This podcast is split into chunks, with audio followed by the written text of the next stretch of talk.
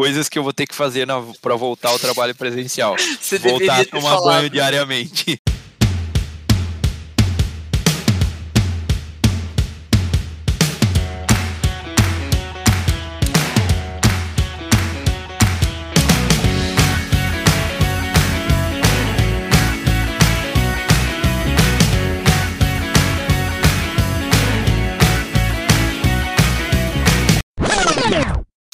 Galera, tá começando mais um Sabe o que eu acho? O podcast que não espera o galo cantar pra te informar. Bom dia, Murilo! Bom dia, Alisson. Bom dia, Felipe. Bom dia, pitaqueiras e pitaqueiras de plantão. Mais uma semana de frio, não aguento mais, quero calor. Vamos lá para mais um podcast. Bom dia, Felipinho! Bom dia, Catupeira, bom dia, Estrela, bom dia, ouvintes do Sabe o que eu acho? E que tenham um bom dia. É isso aí, estamos aqui gravando em mais um episódio, como bem mencionado pelo Murilo, com frio, mas acho que esses dias estão aí por acabar. Muito em breve teremos dias mais quentes, podemos, poderemos curtir é, o sol da nossa varanda, ainda com distanciamento social e uso de máscara, mas teremos o sol aí. Já vou fazer uma reserva na piscina do condomínio, enfim, tudo de bom, tudo de bom. Temos alguns agradecimentos e abraços para serem enviados no dia de hoje. Biriba, faça o um agradecimento ao especialista. Queria fazer um agradecimento ao nosso grandiosíssimo amigo especialista Williams Quirino, nosso atleta aí de, de Jundiaí, São Caetano, Santos, multimedalista no, no Karatê, o Karatê que agora está virando esporte olímpico, só que o Will pegou a janela um pouco mais tardia, se tivesse uns, sido uns 10, 12 anos atrás, a gente já tá vendo ele em Tóquio. Mas o Will também que tem formação em Psicologia do Esporte foi o nosso especialista aí falando um pouquinho sobre derrotas. E você, ouvinte que mora em Jundiaí, pode ir lá fazer uma aula grátis de karatê com ele, para você aprender que derrota pode acontecer até no treino. Então, um abraço aí pro o, arroba Williams Quirino, e que também pode ser chamado de Williams Querido. É isso aí. Queremos também aqui mandar um abraço por extensão para o Rodolfo Binato, que é o cara mais próximo do Williams Quirino aí, que provavelmente deve ter feito a ponte. É, o Rodolfo, que também é karateca. Não sei se ele está nas Olimpíadas agora, pelo, pelo horário que ele fica mandando mensagem, não está. Ele está muito no Brasil. Queria mandar um abraço para Kali Hanarada, pessoa com quem eu não falo há tempos do projeto Regenera. E também para Dani Conite, queria mandar um abraço aqui para nossa querida Natália Maria, para Mirella Vardaro, que hoje vai sem apelido, para Antonella Nardim. Queria também mandar um abraço para o Michael Lewis, para para Nívia Verges, João Verges. Faz tempo que eu não ouço comentário deles aqui, então, por gentileza, comentem. Também queria aproveitar e mandar um abraço para Nádia Massareto, ela que quase nunca converso. Um abraço aqui para Nádia e para o Fernando. Uh! Muitos abraços no dia de hoje. Vocês estão empolgados hoje, meus amigos? Nossa, super. A conclusão que a gente vai chegar no podcast. Exatamente. Uh! Mas antes, deixa eu ir pro Hoje na História. Vai.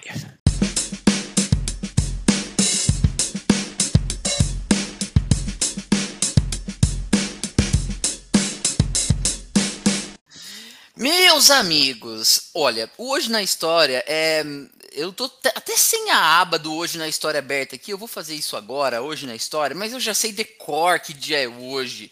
Hoje é o dia que a dança Macarena chega ao topo das paradas de sucesso nos Estados Unidos! Solta o som da Macarena, DJ!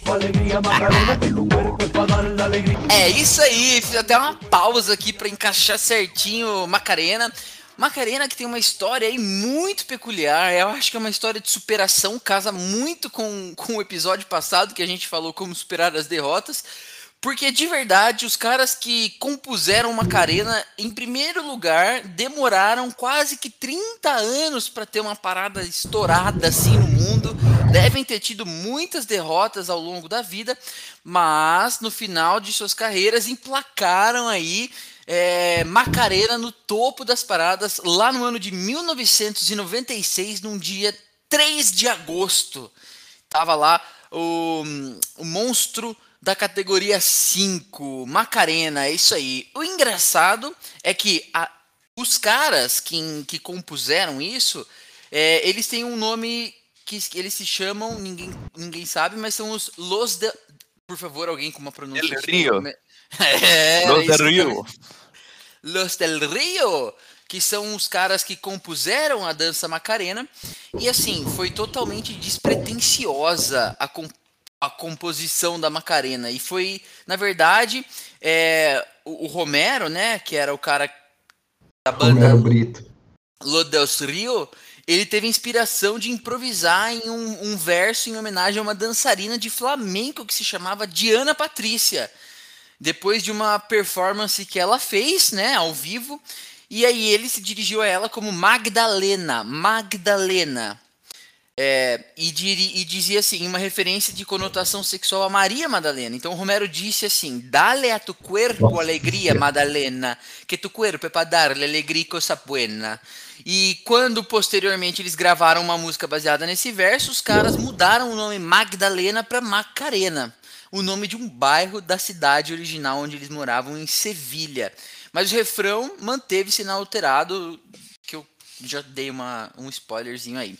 No final, das, no final das contas, é, só foi pro hit mesmo, estourou no mundo inteiro, quando produtores de Miami, da Power 96 FM, pediram para que Macarena entrasse na programação, mas os diretores não deixaram, porque a política da empresa, na, da, da rádio, era que não tivesse músicas 100% em espanhol. E aí pediram para adicionar um trecho ali em inglês. Olha que, olha que merda, né? Vai tomar no meio do cu esses americanos do caralho. É a estrofe que, que fica falando aquelas, aquelas besteirinhas lá. que ninguém gosta. Aquela parte aquelas... chata. Exato, aquilo lá foi o adicionado. Mas está aí consagrada. Que, que, lembrança! E por que, que essa lembrança me faz tão bem? Eu fico falando de forma tão espalhafatosa, alegre. Porque Macarena é tocada pela grandiosa banda Los Bigodones! Isso aí pro nosso baterista que adora tocar essa música, principalmente quando ela não está no repertório. É, isso aí. Ele curte muito. Ah, que saudade. E, e eu acho que tem um ponto também. Agora eu tô trabalhando na, no Mercado Libre, que há em muitos países de língua latina, e tem muita Macarena, cara, que loucura, pessoas chamadas Macarena. Não dá vontade de cantar? Eu já vi umas duas ou três, aí eu não tenho maturidade de falar, tipo, Macarena, já quando, vou falar com a pessoa e já começa a musiquinha já na cabeça. Você vai pedir alguma coisa pra pessoa Buenos dias, baila tu corpo. Ba... Buenos dias, baila tu corpo é boa.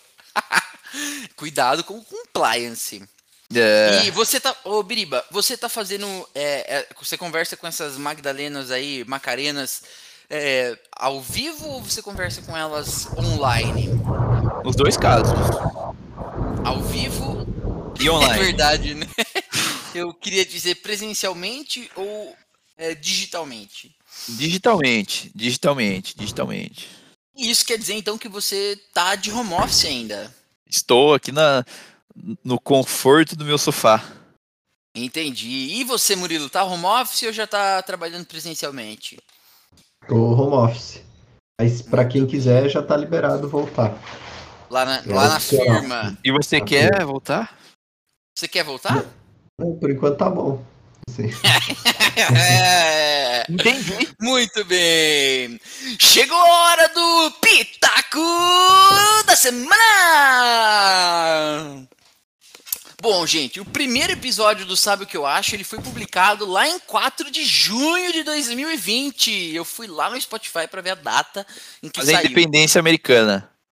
É, num 4 de junho de 2020, é, isso foi perto de quando a OMS, a Organização Mundial da Saúde, decretou que a gente estava vivendo ali uma pandemia e grande parte da população brasileira e mundial que trabalhava nos escritórios de, de grandes empresas assim precisaram se adaptar para o home office, né? E o Sabe o que eu acho estava lá, presente, com pitacos certeiros para ajudar todo mundo aí na adaptação do trabalho remoto. Então a gente pitacou muito sobre como se adaptar ao trabalho remoto. Esse é o primeiro episódio, sabe o que eu acho, da história desse programa.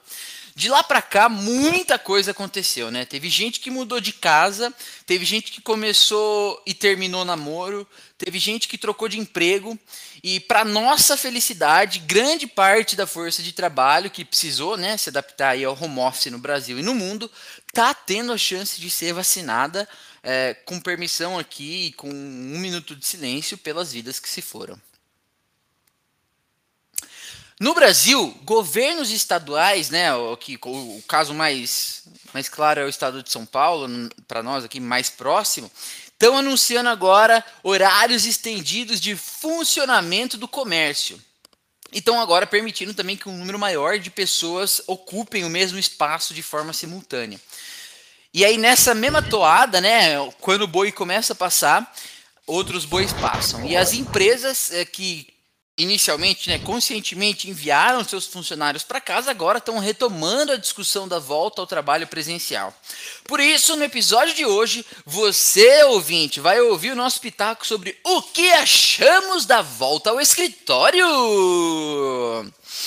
Bom, caros Felipe e Murilo, o que mais preocupa vocês em voltar para o escritório? E aqui eu quero que vocês sejam 100% honesto. Eu vou começar por ele, que tem zero papas na língua, porque eu sei que o Murilo é mais contido. Eu vou começar pelo Biriba. Biriba, o que mais te preocupa na volta ao escritório? Primeiro eu queria pedir pro DJ colocar um, um trechinho da música do Papas na Língua. Eu sei. Essa é pra você, ouvinte, que nasceu na década de 90. É. O que, que você perguntou mesmo? O que, que eu tenho mais medo cara, na volta pro o cara escritório? Não foca. Não, na verdade, o que Ele mais só te quer me preocupa... ferrar só. Nunca Ele ele, pede música. Quando Ah, agora, editar, vocês pedem na minha vez, agora eu vou pedir hoje o programa inteiro. 14 músicas. Mas a minha pergunta para você responder para os ouvintes e dar um pouco da sua impressão, né, o seu história, a sua história de vida aí, seu caso, o que, te mais, o que mais te preocupa em voltar para o escritório? O que mais me preocupa em voltar para o escritório hoje é o, o fator contaminação, de fato. Mesmo com, com as pessoas, boa parte da população vacinada, é, o vírus ainda circula e você tomar vacina é uma proteção, porém não é garantia de que você pode é, não é, pegar o vírus e nem, e nem não transmitir. Acho que as duas coisas são possíveis mesmo vacinados. E, e, é uma preocupação aí é, pessoal, mas que também se estende a outras pessoas. Eu penso no meu caso aqui que eu iria trabalhar de, de veículo próprio, mas tem pessoas que com certeza precisarão ir trabalhar com, com transporte público e, e que aí acaba aumentando o risco dessas pessoas e aumentando o nível de risco como um todo desse, desse local. Então, acho que meu principal receio é, é, é de fato a contaminação ainda mais para trabalhos que não se fazem necessários ainda presencialmente. A gente sabe que tem diferenças, que pode ter pontos positivos de voltar, mas eu acho que ainda para mim o principal ponto é a saúde de todos em primeiro lugar. Um cara preocupado aí com o bem-estar social, um cara, né, bastante aqui bem quisto aí, muito bem. E você, Murilo, o que, que te preocupa em voltar para o escritório? 100% honesto. Ah, é. Tá, tá bem cômodo aqui, né? Você acorda faltando uns 10 minutos pro trabalho. É, acaba o trabalho, você já tá em casa, não precisa ficar se deslocando tal. Acho que esse é o principal. E, e ainda mais agora trabalhando em São Paulo, né? Cada almoço ali sai uma paulada aí. Cada, cada refeição sai uma paulada aí no, no bolso do, do trabalhador brasileiro. Então, eu acho que assim, é, é, do jeito que está o home office hoje, está bem confortável, bem cômodo. E aí acho que isso que. que é... Como é que você perguntou mesmo? O que me preocupa, né? É, o que mais te preocupa é. aí, te deixa meio aflito, assim, sobre pensar nisso na volta. É, então acho que seria mais isso. E fora essa parte que o Felipe falou também. É, eu tenho a mesma impressão que você, Murilo, e eu, se eu fosse resumir o, o meu pensamento, ia ser, eu tenho, eu, me preocupa perder a comodidade do home office, se pudesse colocar tudo em uma, uma frase só. E aí é claro que dá para explorar bem isso, dá para falar de todos os aspectos, incluindo os aspectos de saúde, e, e aí eu, eu, vou falar da comodidade da saúde, o porquê, o porquê que isso me preocupa. É, mas acho que vocês colocaram aí dois pontos importantes, um ponto relacionado à saúde, um ponto relacionado à comodidade. E aí acho que agora a gente pode começar a explorar um pouquinho disso. E o que eu quero fazer com vocês agora é um bate-papo que funcione da seguinte forma. A gente vai falar cada uma das preocupações que a gente tem aqui, né, do que, que a gente acha que pode ser um problema na volta, e aí a gente vai tentando dar soluções, encontrando algumas coisas aqui dentro da curadoria maravilhosa que o Biriba fez, é, de como que isso deve acontecer, como a gente acha que a volta para o escritório tem que acontecer, se vai voltar 100%, como que tudo isso a gente vai discutir aqui, mas começando então pela parte é, a comodidade, que é o que, que, na minha opinião, me preocupa mais, então quero ouvir a perspectiva de vocês sobre a comodidade. É, a sobre a obrigatoriedade de ir. Vamos discutir isso. Como que, você, como que a firma de vocês está fazendo? É, o pessoal está impondo a volta ou está sendo algo voluntário? Cada um tem a possibilidade de escolher. Em resumo, a pergunta é: os RHs e as empresas, os gestores, eles estão estruturando é, uma estratégia de volta ao escritório ou o que vocês estão vendo é, é algo menos combinado? Começando aí pelo, pelo Murilo, que já, já foi ao escritório. Cara, aqui tá, tá sendo bem positivo. Eles, é, em junho, a partir de 1 de junho, eles começaram, aprovaram né, uma política de flexibilidade do trabalho. Então, assim que voltar uh, presencialmente, né, é, a gente vai ter direito a três dias de home office por semana. Também foi aprovado flexibilidade no horário, então você pode é, entrar ou sair duas horas antes ou duas horas depois do horário normal. É, tem um dia também por mês que você pode fazer o short day, que é você não trabalha por meio período. E também no dia do aniversário agora tem o day off, então no, no dia do aniversário você não precisa ir trabalhar. Então, assim, já foi aprovada essa política pensando na volta. E na questão de obrigação, é, não tem uma obrigação, não tem um limite estabelecido. A única coisa que eles estabeleceram é um limite máximo de pessoas. Então, por exemplo, hoje está permitido é, 50% da capacidade do escritório. E aí as áreas se organizam para que não ultrapasse isso. Mas, como, como a gente já adiantou aqui, né, não chega nem perto desses 50%, né, que a maioria está em casa. Ótimo, ótimo. Então, em linhas gerais, não tem ainda é, a obrigatoriedade de voltar, embora já exista uma estratégia traçada de como vai funcionar o retorno, aí também com políticas é, definidas sobre ocupação do espaço e, e até como que as pessoas podem organizar a sua flexibilização. Fica a cargo do, dos gestores combinar com os times os dias em que os funcionários vão ao escritório ou não? Isso ainda não foi discutido? É, na área que eu tô, que a gente fez, eu, eu montei uma, uma planilhinha, tipo um, um calendário assim de, da semana, e fica tipo compartilhado, todo mundo tem acesso, e as pessoas que que desejam ir, escrevem o nome lá. Então você já consegue ver se tá dentro do limite ou não, quem vai em tal dia, quem não vai. Mas assim, é bem. Não tem nada muito controlado assim de imposição, sabe? É bem flexível mesmo. Por enquanto está flexível. Boa, meu amigo. Obrigado pelo relato. Bueníssimo. E no seu caso, Felipinho, como é que o Mercado Livre está lidando com o retorno ao escritório aqui no Brasil e no mundo, se você puder falar? Cara, é...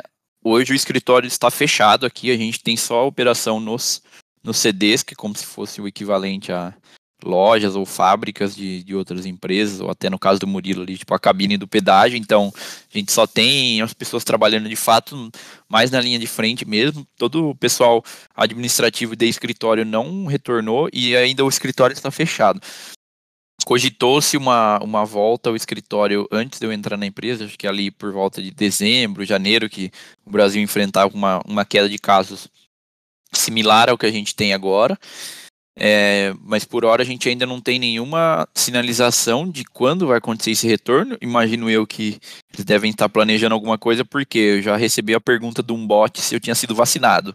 Então acho que eles estão fazendo uma, uma avaliação desse tipo aí, se para ver quanto do pessoal já foi vacinado tal, mas acho que um ponto relevante é que na, na minha contratação ali já, já tinha explícita essa política do home office aí, de 50% dos dias, e como não dá para trabalhar dois dias e meio de casa, ou até dá, né, dependendo onde você estiver, é, mas o meio que o combinado com os gestores tal é que, tipo, ah, trabalhar três dias numa semana, dois dias na outra tal, fazendo esse balanço aí também, que vai ser uma política é, perene aí da empresa. A gente vai ter o home office aí como solução e, e como possibilidade para sempre, enquanto dure esse amor. Então, é, tem, tem esse viés, mas por hora a gente ainda não tá.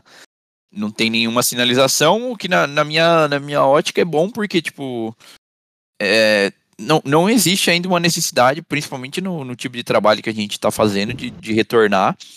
É, então, acho que a empresa tem sido coerente nesse ponto. Imagino eu que quando tiver uma, um momento de volta, ele vai ser escalonado e, e, e bem optativo, como é o caso do Murilo. Mas por hora aí seguimos em caça. É, só para aproveitando aí que o Felipe falou, né? Eu, eu falei muito com viés de escritório, mas realmente o pessoal da operação, que trabalha na cabine de pedágio, que trabalha no guincho e tal, é, esse pessoal aí está trabalhando direto e aí, para todo mundo, na verdade, mas como eles vão todo dia, né? Sempre que as pessoas vão presencial, seja no escritório, seja na operação, tem um aplicativo é, chamado LiviaBot, que a gente utiliza, que aí, assim, antes de você sair de casa, você entra no aplicativo, faz como se fosse um check-in, e ele te faz algumas perguntas, tipo, é, você teve os sintomas abaixo, daí ele cita os sintomas do Covid teve contato com alguém nos últimos 15 dias que, que deu positivo, algumas perguntas desse tipo, e a, conforme você responde, né, a depender da, do que você responder, é, ele te libera para ir trabalhar, ou então ele te encaminha para falar com o médico do trabalho para avaliar mesmo. Porque às vezes assim, ah, sei lá, a pessoa está com uma dor de cabeça, que pode ser um dos sintomas. Aí ele encaminha para o médico do trabalho. Aí o médico de trabalho faz ali um, uma ligação tal e avalia se é só uma dor de cabeça mesmo ou se pode ser um caso de coronavírus. Então daí ele pode liberar ou não o trabalho naquele dia para aquela pessoa. Ok, entendi, muito bem. É, na, na CIA, onde eu trabalho, é, a gente já tem uma política bem definida, na minha impressão, sobre a volta do trabalho, já tem um percentual de ocupação do escritório que precisa ser seguido caso as pessoas façam a opção por ir. É, como né, aqui a gente está delineando toda a história voltada para as pessoas do escritório, que é onde a gente trabalha, é onde a gente tem mais conhecimento. A gente vai pincelar alguns pontos de operações, né, das operações, no meu caso de lojas, centro de distribuições, é, fábricas e, e até o, os guinchos e as cabines de cobrança de pedágio, mas o foco dessa discussão vai ser o escritório, porque foram as pessoas que inicialmente, lá no primeiro episódio, se adaptaram a, ao home office e agora são as pessoas que vão voltar. Então, o ponto focal do problema é a volta ao escritório. Tá? Nesse, nesse programa. E para dar uma contextualização um pouco de números, antes de eu falar. É, não, primeiro eu vou falar aqui da CEA. A CEA colocou em, em prática uma, uma política de retorno ao escritório para aquelas pessoas que, alinhadas com seus gestores, assim o desejarem. É, e que permite a ocupação máxima em 30% do escritório, mas já fez uma estratégia de redução do espaço do, do, do, escritório central, visando aí redução de custo, mas também é, optando por um modelo de trabalho que seja o híbrido, né, como a gente está tratando aqui, de flexibilização do home office. E aí vai ter também 30% do tempo, 40%, 50% do tempo trabalhando em casa e 50% do tempo trabalhando no escritório, a combinar com seu gestor é, tá sendo muito clara a postura da CIA de que a pessoa tem que se sentir confortável, então não está sendo uma imposição. estão também fazendo algumas questões, algumas perguntas relacionadas ao percentual é, da população do escritório que já está vacinada com a primeira e com a segunda dose, é, e também uma pesquisa intencional sobre querer voltar para o trabalho é, presencial ou não. É, as pessoas podem dizer o que querem fazer. Mas para dar um pouco de panorama geral aqui, eu tô, eu tô com o site da Agência Brasil, é, que usou uma pesquisa da Fundação Instituto de Administração, a FIA, é, que foi feita lá em 2020, no mês 7 de 2020, um ano atrás, que o trabalho em casa foi uma estratégia adotada por 46% das empresas durante a pandemia. E aí, segundo essa pesquisa, é, que se chamava Pesquisa Gestão de Pessoas na Crise do Covid, é, essas pessoas foram, na verdade, 139 empresas de pequeno, médio e grande porte que foram entrevistadas e o resultado foi que 46% delas adotaram aí o home office. É, e esse percentual de companhias que adotou o teletrabalho durante a quarentena ele foi maior no ramo de serviços hospitalares, como né, se era esperado, já que é, é onde a gente tem maior número de pessoas um, de frente aí com o problema e, e na indústria, seguido pela indústria, com 47% de empresas que adotaram isso. É, na, na, mesma, na mesma linha, é, em novembro de 2020, 7,3 milhões de trabalhadores brasileiros estavam é, trabalhando remotamente, o que representou uma redução, né, um declínio no número de pessoas que estavam trabalhando de home office em 260 mil pessoas em relação ao mês imediatamente anterior. Ou seja, um demonstrativo de que as empresas estão solicitando aos seus funcionários de que elas voltem. Esses 7,3 milhões de pessoas que, que ainda estão trabalhando em home office representa só 9,1% dos 80,2 milhões de brasileiros aí que têm uma ocupação e que não estão afastados. Ou seja, quem trabalha de home office não é um número tão grande de pessoas, é um número relativamente reduzido, demonstrando aí que algumas poucas pessoas foram privilegiadas, poucas, 7,3 milhões é bastante, mas percentualmente nem tanto, né? Mas é, que foram privilegiadas com isso. Então, o público que a gente está tratando aqui é um público reduzido, mas mesmo assim é o público que gira 18% da massa de rendimentos efetivamente recebida por todos os ocupados no país, ou seja, um grupo privilegiado também do ponto de vista do salário, já que só 9% desse, do público está em home office e esses 9% representam 18% da massa é, de, de salário recebido, né, da, da massa de rendimentos efetivamente recebida por todos os ocupados no nosso país. E aí eu pergunto, é, o deslocamento né, para o trabalho, é, a perda de tempo, o cansaço do deslocamento é um fator que incomoda vocês em ter que voltar para o escritório? Ah, bastante. Ainda mais se pensando que agora eu moro longe do trabalho, devido às, às escolhas aí ocorridas durante a pandemia de voltar para o interior, para mim é um fator que, quando de fato precisar fazer, vai ser, vai ser complicado pela, pela distância em si, tipo, pelo cansaço de ter que acordar mais cedo, chegar, chegar mais tarde em casa, é, eventualmente ter que abrir mão de, de algum, algum hobby, alguma atividade que eu faço, e sem contar o, o fator segurança, né? Querendo ou não, tipo, você tem que pegar um, um, meio de transporte todo dia, andar uma quilometragem relevante. Você fez isso antes da pandemia, você sabe como é, né, meu amigo? Pois é, é péssimo, horroroso. Esse eu é, acho que é o fator que mais me incomoda, sabia? Eu antes, quando eu trabalhava lá na, na Nova Dutra, era pior, porque a sede lá ficava longe. Então todo dia tinha que pegar o carro, pegar a pista, gastava tipo uma hora, não, uma hora não, mas uns 40 minutos para ir, uns 40 para voltar. E aí, e fora o gasto de, com combustível, pedágio que a gente tinha. Então, é, antes era até pior, agora um pouco menos, né? Como eu vou morar mais perto do trabalho, daria até para ir a pé. Aí isso vai ser um, é, vai ser um incômodo menor. Entendi, tá certo. É... Tem um ponto que eu acho que a gente ainda não falou sobre isso em nenhum episódio, mas Existe alguma preocupação da parte de vocês sobre avanço na carreira com o trabalho 100% remoto? Vocês acham que o trabalho 100% remoto ele pode afetar de alguma forma o avanço profissional de vocês, Biriba?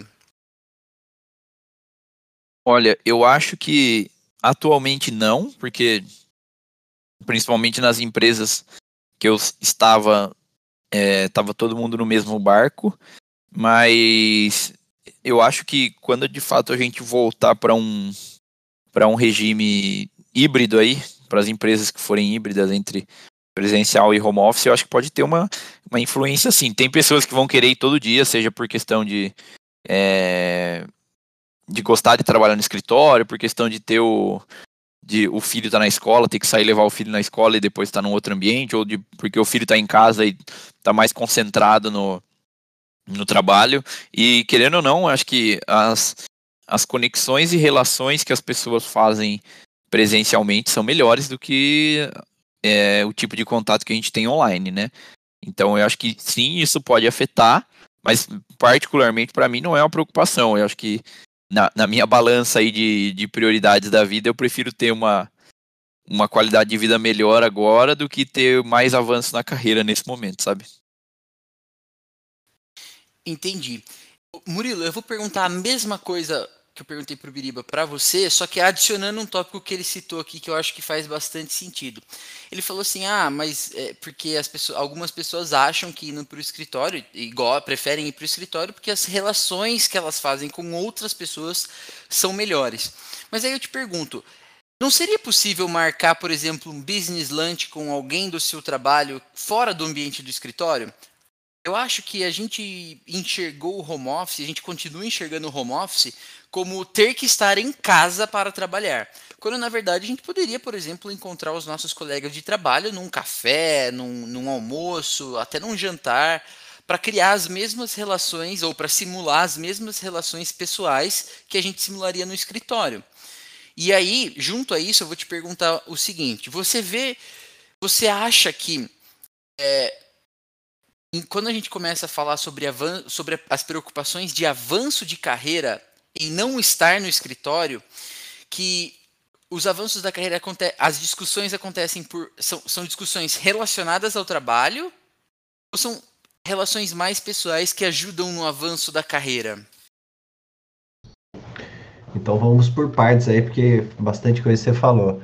É, eu acho que com relação à primeira, eu acho que com o trabalho presencial é, é uma coisa muito mais espontânea. Por exemplo, para você, mesmo que você queira marcar com algum colega de trabalho fora do ambiente de trabalho, você tem que bater a agenda, é, tem a questão da comunidade também, porque assim, você vai ter que sair da sua casa ele também para combinar um terceiro lugar para vocês se encontrarem. E quando quando está no trabalho presencial, isso já é feito de uma forma mais espontânea. Tipo assim, ah, você vai tomar um cafezinho e encontra com a pessoa por lá, e aí nesses cinco minutos de café aí você acaba conversando sobre o que a pessoa está fazendo, o que você está fazendo, é, esse tipo de coisa fica mais espontâneo. É, e aí a outra pergunta que você falou foi a última de que nas, a, as, essa, esse tipo de conversa que você falou da espontaneidade, você fica você conversa com alguém, você falou assim, ah, você conversa com alguém, você fica sabendo o que ele está fazendo. Você acha que as conversas que ajudam o seu avanço profissional, elas são necessariamente relacionadas ao trabalho? Não, eu acho que tem, tem justamente essa parte de networking, de você. É, porque assim, às vezes é, uma conversa informal dessa, nem que seja um assunto fora trabalho, você acaba criando uma conexão com a pessoa. E aí, se você precisar de alguma ajuda dessa pessoa, é, seja para algum projeto, para algum, para responder um e-mail, tal, quando essa pessoa já te conhece pessoalmente por uma conversa informal, fica muito mais fácil de ela responder ou de você cobrar ela, por exemplo. Então, eu acho que é, essas coisas que acabam facilitando e aí talvez tenha alguma influência aí para ajudar no crescimento da empresa. Tá certo, muito bom, muito bom. É aquela famosa frase, né? Quem não é visto não é lembrado. Quando você sai para dar aquele giro de notícias, aquele peão no escritório ali, fala com um, fala com o outro, não sei o que. Acho que isso tem um. É, é um fator importante, é. Acho que isso aí faz, é, é muito parte da, da construção do, do seu perfil profissional. E aqui online não dá, tipo, tem umas reuniões aí que beleza, tem lá 50 pessoas, você abre a câmera, não sei o que, mas é diferente de você estar tá presencial. Não, de fato, não é a mesma experiência. Então, acho que isso, isso é, o, é, o, principal ponto que mesmo com essa sua alternativa aí de, de, de um encontro alternativo, ou até mesmo você ligar, falar com as pessoas tal, acho que é, é acaba trazendo um pouco mais de formalidade, coisa que no, no presencial isso essa barreira meio que não existe, sabe? Tem, tem duas coisas aí que eu queria falar. Uma que é, mesmo que você combine, tipo, eu já participei de um happy hour online, sabe? Mesmo que você faça essas integrações é, é, de forma online, é difícil você ter, por exemplo, aquelas conversas paralelas, porque às vezes, assim, quando você está presencial, né, você tem um grupo de pessoas, mas às vezes, assim, dois estão conversando um assunto, o resto está conversando outro, sabe? Agora, quando você cria, tipo, uma reunião online, você não consegue ter esse, essas conversas paralelas, sabe? Você tem que ficar escutando o todo, né? Você não, não consegue, é, é, mais difícil você ter essas, esse tipo de interação.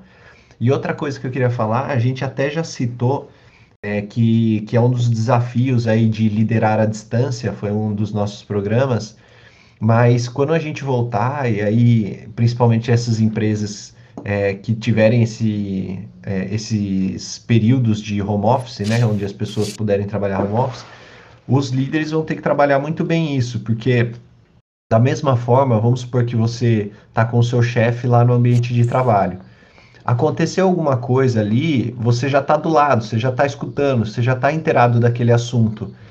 E aí, assim, a gente vai ter que criar alguma forma de manter as outras pessoas que não estão lá presencial também informadas, sabe? Para que todo mundo fique dentro do mesmo, do mesmo plano, para que não seja prejudicado.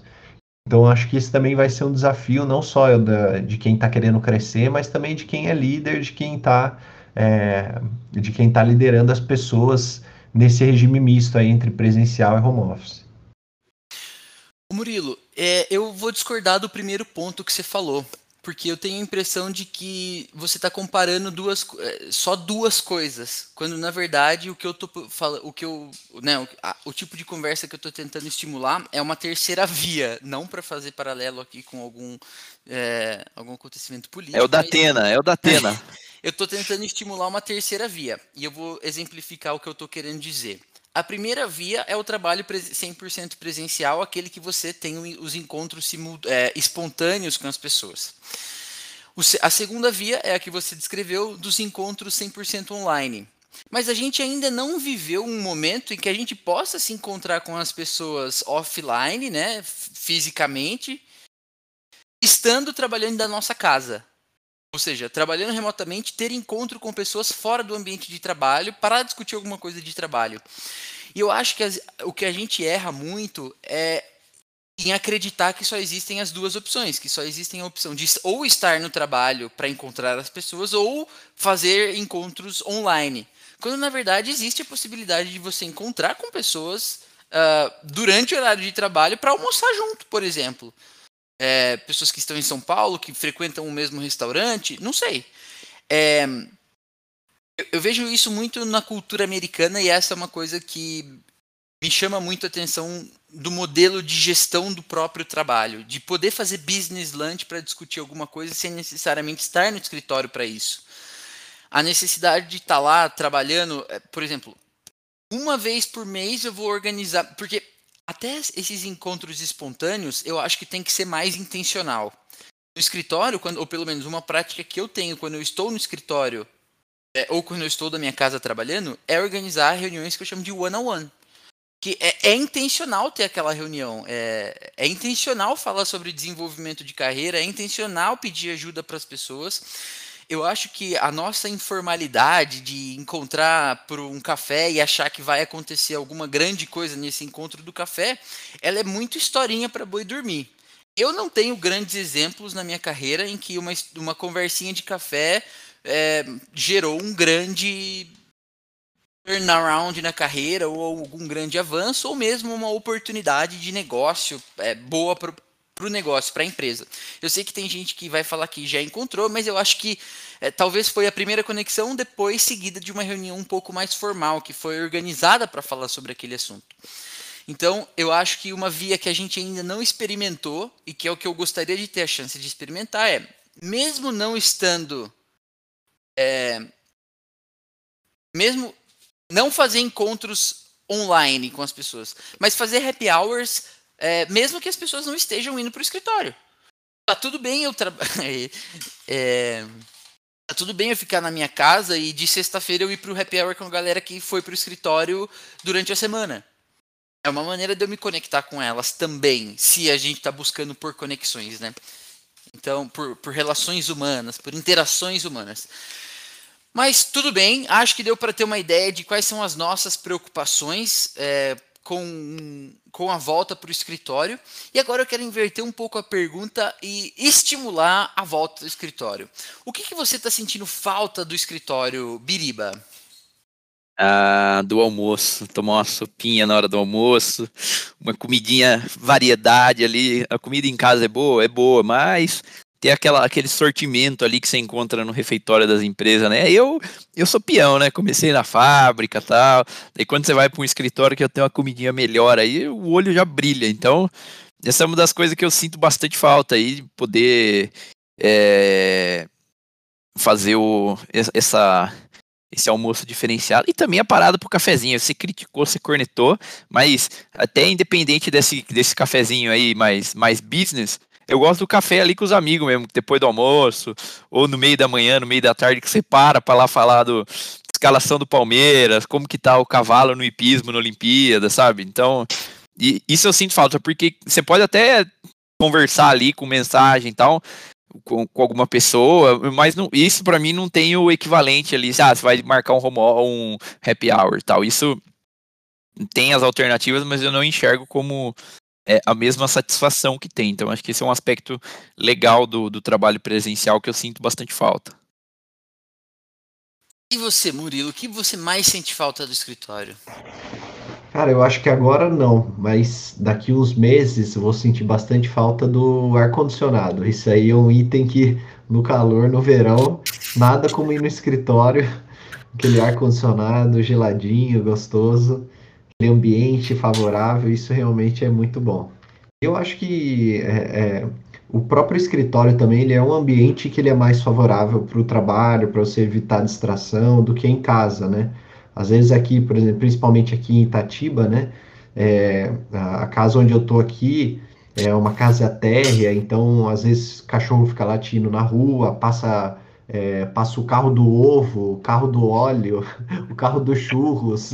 Maçã então, do amor. É, então, apesar da gente tentar preparar todo o ambiente aqui, tem coisas que fogem ao, ao controle.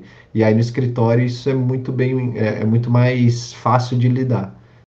Ah, e eu acho que tem outro aspecto que eu esqueci de falar, Catu, porque é a questão de das janelas de horário serem um pouco mais definidas ali, principalmente pelo pelo ciclo, até o próprio da empresa e o e, e também do dia, tipo assim, ah, o dia tá claro, você tá trabalhando, é, vai escurecendo, você, poxa, já tá na hora de, de, ir embora, você começa a ver as pessoas indo embora, você vai embora também, e, e às vezes quando você tá em casa, você não tem essa mesma, essa mesma percepção, sabe? Você, você acaba não sendo inibido para parar logo, você pode, por vezes, a, a, as pessoas acabam até ficando um, trabalhando mais por não conseguir separar bem aí a casa do, do trabalho.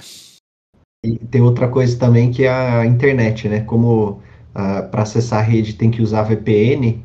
Então, às vezes, nossa, fica uma carroça para você carregar uma planilha, alguma coisa. E no escritório não, né? Como já é direto na rede, não tem que ficar usando a VPN, aí é bem mais rápido. Muito bem, muito bem, bons pontos. É, eu também sinto falta da conveniência de não precisar lavar louça. Odeio lavar louça aqui em casa depois do almoço, é horroroso nesse frio, então, minha Nossa Senhora. Mas também sinto falta das conversas que não são relacionadas ao trabalho, com o pessoal do escritório. Sinto falta, é, no tempo do calor, vou sentir do, do ar-condicionado tal. É, e, e acho que é isso aí Estão tão faladas aqui os pontos que a gente sente um pouco de falta, os pontos que é, nos preocupam em ter que voltar. É, nós três somos exemplos de empresas né, que a gente trabalha aqui que estão adotando uma política de flexibilização, que estão entendendo que o home office é uma coisa que veio para ficar e que é, vale a pena investir em mudança do método de trabalho. E isso é muito bom, a gente está gostando dessa discussão.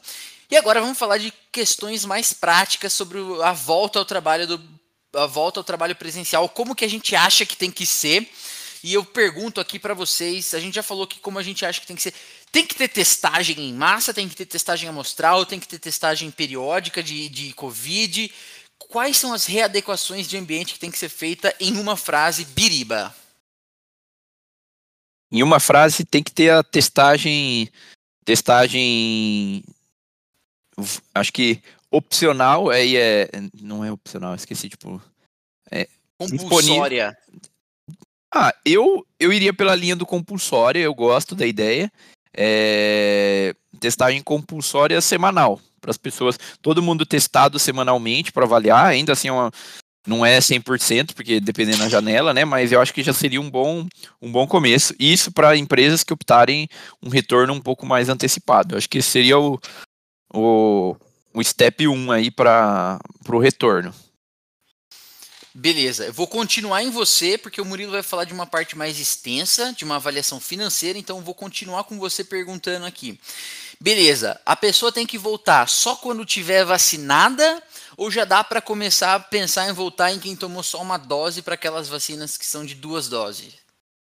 É, olhando o horizonte, cara, pensando aqui como, como friamente, como se fosse a pessoa que toma esse tipo de decisão na empresa, hoje a gente está vacinando aí a população por volta de 24, 22 anos. Boa parte da população economicamente ativa da, das empresas já tomou primeira dose, sendo que a maior parte ali acaba sendo estagiários ou pessoas de, de um nível mais de entrada na carreira até pela idade. Então, e no máximo, a janela máxima aí para tomar a segunda dose seriam mais dois ou três meses. A gente já passou aqui em pandemia praticamente um ano e meio. Eu acho que mais dois ou três meses para a gente já começar a ter um retorno gradual, é, eu não veria com, como ruim as pessoas 100% vacinadas aí, primeira e segunda dose, voltarem. E, eu, e aí eu coloco também como as empresas como um, um, um, um fator de, de estímulo à vacinação. Se a pessoa não puder não tomar vacina, eu acho que ela não volta para o escritório. Tem que ter essa alternativa. Tudo bem que a gente aqui ia falar, então não vou tomar vacina. Quer ficar em casa, vamos, não toma vacina. Mas eu acho que tem que ser um, um fator também, porque tem muita gente que não quer tomar vacina e, tipo, a política pública e a resolução do problema depende da população estar tá, tá completamente vacinada. Então, acho que as, as empresas podem ser também um, um instrumento aí de, dessa política para estimular as pessoas a tomarem a vacina. Então, resumindo, para mim tem que ser pessoa completamente vacinada e vacinação obrigatória. E testagem na hora de semanalmente na hora de ir para o escritório com um retorno escalonado, né, para que seja feito rodízio e não ocupação do, do espaço 100%, né? Isso, que daí é, é o que o, esse modelo híbrido aí pode permitir. Se já ficou em home office até agora, dá para ficar mais bons tempos e, e alguns dias também de home office que não, não vai cair o faturamento e o lucro das empresas. E por último, Biriba, vou continuar perguntando para você antes de mudar o, o, o foco para o Murilo. É, eu queria te perguntar assim: é, você acha que houve uma mudança em como as empresas enxergam o, e avaliam o trabalho das pessoas? E o que, que eu quero que você responda?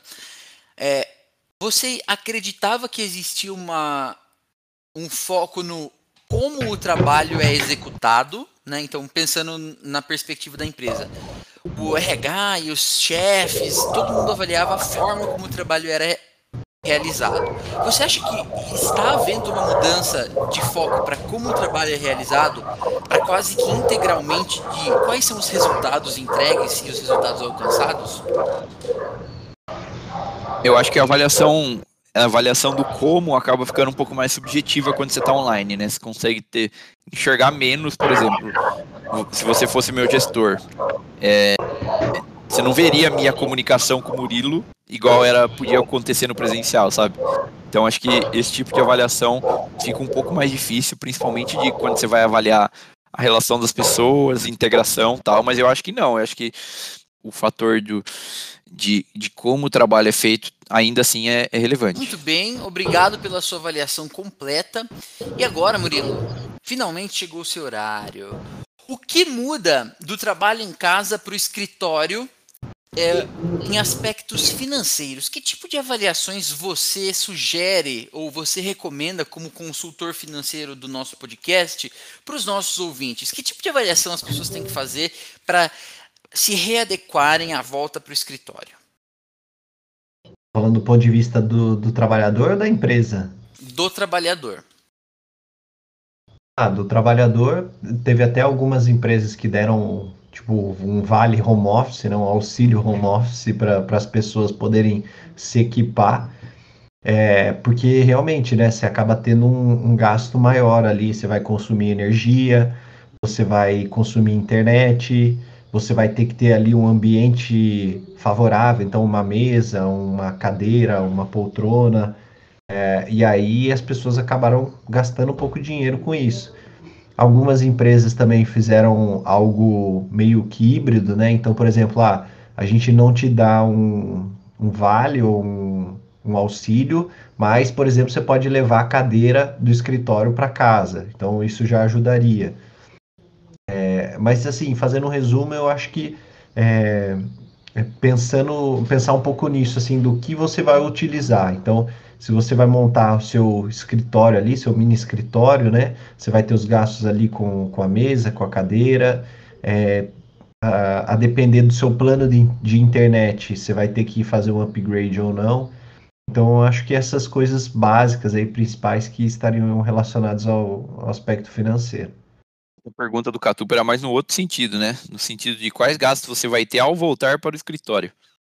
Ah, quais tá. gastos que você não está tendo hoje que você vai ter na volta. Não presta atenção, põe um pen aí pra ele. Solta um ah, pan aí pra mim. Ele fica Solta girando um aí. Fica girando, girando aí pra fazer a pergunta. Aí eu. Então, ó, eu acho que é o seguinte: o gasto que vai ter, primeiro, deslocamento, seja com carro, seja com transporte público, ou até mesmo é, se você for com, sei lá, uma bike, por exemplo, que você vai precisar, ou alguma coisa que você precise comprar. É, segundo, almoço. Então, se você não tiver uma empresa que é, forneça almoço, você vai ter que gastar com almoço. E a depender do lugar, assim como eu estou em São Paulo, esse almoço pode sair caro. É, acho que esses dois são os principais. Ok. Não vejo, não vejo outros gastos além disso. Muito bem, muito bem. Vamos lá agora então para aspectos lógicos e faz um checklist de preparativos, Biriba, que as pessoas precisam fazer é, para voltar para o escritório. Né? O pessoal passou aí um ano e meio em casa, tal, gostoso, e agora a gente está voltando para o escritório. Que tipo de preparativo? Qual que é o checklist do Biriba que precisa ser feito para voltar para o escritório? Primeiro ponto, ver se as roupas de trabalhar não estão emboloradas que as camisas aqui. Outro dia eu apareci de camisa na, na para trabalhar aqui e aqui no podcast eu fui cornetado. Então, o primeiro ponto é você garantir que a sua sua roupa de trabalho ainda existe. Mas eu acho que um ponto relevante para pessoas que vão usar o veículo é, para chegar ao trabalho e tal, é importante fazer uma revisão ali do, do carro, ver se, se aquela bucha que você tem não está com nenhum problema para não te deixar na mão. Então, a, o que você economizou aí nesse período, né, Murilo? Entre gasolina, pedágio, não sei o que, você pode, você pode despender um pouco aí para fazer a, a, manutenção preventiva. É, acho que esse é um ponto relevante. Outra coisa, acho que importante a se fazer é você tentar readequar os horários de eventualmente coisas que você está fazendo da sua casa ou, ou mais próximo da sua casa, como por exemplo atividades físicas, aulas, é, levar o filho na escola, coisas desse tipo que Agora, acho que é importante você, as pessoas terem um planejamento e uma e um entendimento de como vai ser essa, essa dinâmica e, e acho que um outro ponto para casar com isso também é tentar, tipo, ah, vou ter que ir dois ou três dias pro, pro trabalho, tentar desenhar uma agendinha semanal ali. No dia que eu for pro trabalho é o dia que eu vou aproveitar para ir no, no crossfit, crossfit. O dia que eu, que eu não for pro trabalho é o dia que eu vou levar meu filho na escola. Ah, daí a minha esposa no outro dia não vai pro trabalho, é ela que leva, sabe? E acho que um planejamento familiar é, em conjunto é super importante para esse retorno aí que as pessoas vão conseguir organizar melhor uma, uma nova rotina. Eu acho que também a questão da alimentação. É, pensando numa volta ainda mais é, mais cedo, ainda sem a gente ter redução de queda de caso, de morte, sem a resolução completa aí do, do problema da pandemia, uma alternativa que as pessoas vão querer, até por questão de segurança, é não quero comer no refeitório da empresa, porque é um lugar que tem muita gente. É, eu fui esses dias aí no, no, centro de distribuição do Mercado Livre, eu fiquei incomodado com o tanto de pessoas que tinha lá para almoçar e falei, pô, que é um lugar que eu tenho que tirar máscara. Então, se você ficar receoso com isso, você pode preparar uma comida própria, fazer uma alimentação própria sua para você comer em algum outro ambiente no, no trabalho. Então, acho que uma, uma preparação também da, das suas refeições para levar para o trabalho, um pouco do que algumas pessoas já faziam na, na no pré-pandemia aí também acho que é, é importante, meus amigos. E também garantir aí a, a gestão das suas máscaras aí. Importante, abandonem a máscara de pano, é ruim, não protege, mas protege pouco. Tem máscara mais é, com maior nível de proteção e, e, mais e barata, que você pode, não é reciclável, mas agora nossa preocupação não é com o oceano tá sujo, é com a saúde de cada um. Então compre uma máscara PFF2 aí para você ir trabalhar que o nível de proteção dela é muito melhor, então também você conseguir fazer a, a gestão aí de compra e reposição dessas máscaras aí que podem ser reutilizadas umas quatro, cinco vezes também, acho que é outro fator lógico importante aí para quem já retornou vai retornar para o trabalho presencial em breve, meus amigos.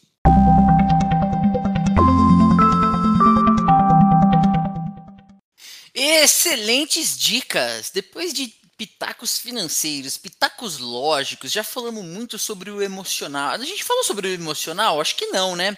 Mas a gente delineou ali pontos importantes sobre as relações humanas, que são, acho que, o principal ponto é, para enxergar como positiva a volta do trabalho, a interação humana.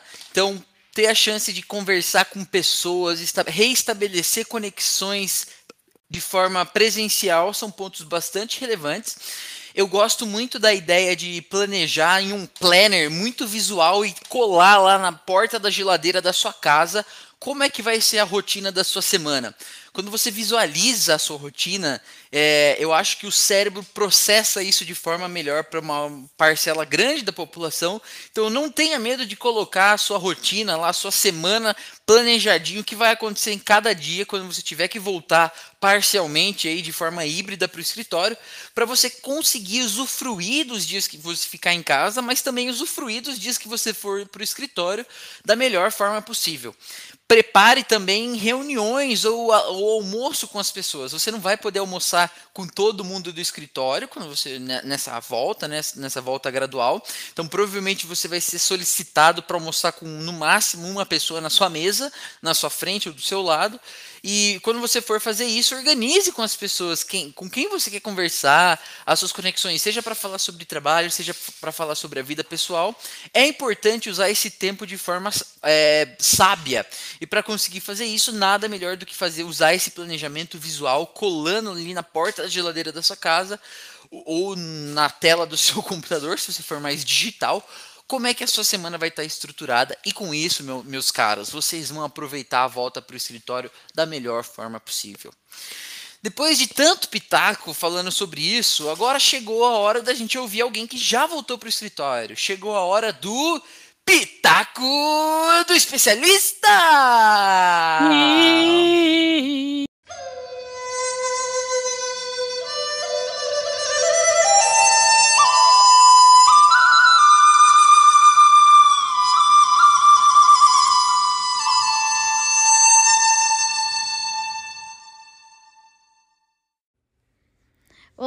Amigos do Sabe o que eu acho?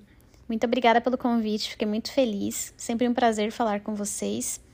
Para os ouvintes, meu nome é Michele, tenho 28 anos, sou formada em administração de empresas, trabalho na CIA e me especializei na área de planejamento comercial.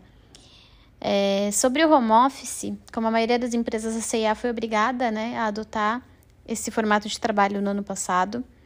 É, foi uma transição abrupta, não era prática da empresa, então ninguém sabia direito como fazer isso funcionar, mas o que realmente fez a diferença foi a necessidade né, que todo mundo teve de fazer dar certo. Como a experiência deu certo, a CIA decidiu então que o formato de trabalho é trabalho híbrido. Então, desde o fim do ano passado, a gente tem a possibilidade de voltar ao escritório metade da semana e trabalhar de casa na outra metade. É, na primeira turma de volta ao escritório, eu estava lá. É, o retorno em si foi bem estranho, porque a CIA reformou todo o escritório, é, não tem mais mesa fixa, precisa de agendamento, precisa de teste. Então, é uma dinâmica diferente, mas ao mesmo tempo foi muito bom reencontrar algumas pessoas, ter algumas conversas presenciais a, a própria boa prática do cafezinho, algumas conversas de verdade só funcionam pessoalmente, não tem jeito. E esse retorno, para mim, foi muito benéfico. Óbvio que nem tudo são flores, né? O que mais me incomoda nesse retorno é o fato de muitas reuniões, por serem online, acabam atrapalhando quem está ao redor. Então, ou eu atrapalho alguém, ou alguém me atrapalha. É, a gente com fone de ouvido acaba perdendo pouca noção do tom de voz. Então, eu me preocupo para quando realmente todos estiverem voltado. É, não sei como é que isso vai funcionar direito. Então, isso é um pouquinho chato. Então, é um ambiente meio barulhento e no sentido de foco você acaba perdendo um pouco nesse sentido. É, acho que também tem a questão de trânsito, é, era algo que eu tinha tirado da minha vida. Então preciso colocar um pouquinho mais de tempo aí quando eu preciso estar no escritório. É...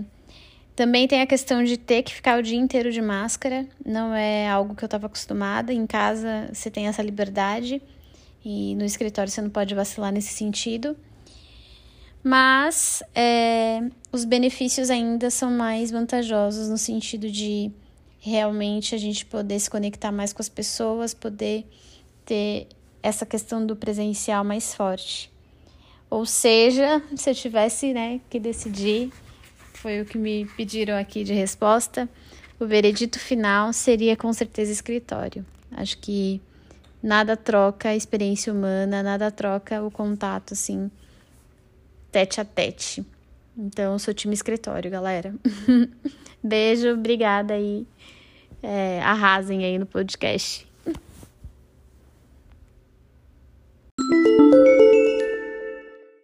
E depois desse pitaco, precisamos fechar essa semana com alguns é, takeaways desse episódio. Estão aqui o selo do Sabe o que eu acho? Pode ser que em um primeiro momento a volta ao escritório seja um dos maiores sacrilégios para você. Observe os pontos positivos que a gente citou aqui nesse episódio e encare a volta como uma oportunidade de mudar aquilo que mais te incomodava, sempre observando os aspectos da saúde. Tome muito cuidado. E você, gestor, saiba que é importante você tentar entender a necessidade específica de cada funcionário, como horários, família, localização, transporte, entender essas necessidades e flexibilizar o trabalho para é, individualmente para cada uma dessas pessoas, mesmo que seja um pouco diferente da política implantada e, e proposta pela empresa. Porque é importante que a, quali a qualidade de vida de todos seja melhorada, o que com certeza vai ter consequência nos resultados maximizados de cada um também. Se a sua empresa ainda não tem um plano de volta ao trabalho presencial, seja você a pessoa que vai tomar a iniciativa Pegue as nossas dicas e pitacos, compile e faça uma sugestão para que você tenha uma boa volta ao trabalho presencial. Esses foram os selos do Sabe o que eu acho para essa semana e para embasar aí a volta para o escritório. Pode ser que você odeie ter que voltar para o escritório, pode ser que você ame, eu acho que esse é um grupo muito pequeno de pessoas, mas mesmo assim pode ter esse grupinho de pessoas aí. Mas fazer da volta para o escritório uma oportunidade Grupola é realmente a chance que a gente está tendo agora de mudar o modelo de trabalho. Esses foram os pitacos do Sabe o que eu acho para essa semana. Não esquece de curtir a gente lá no Instagram e propor temas que você acha interessante que sejam discutidos pela gente. E também não esquece de curtir lá no Spotify para ser notificado sempre que um novo episódio for ao ar. Muito obrigado, um abraço e até a próxima do Sabe o que eu acho? Ave Maria, banha luxo.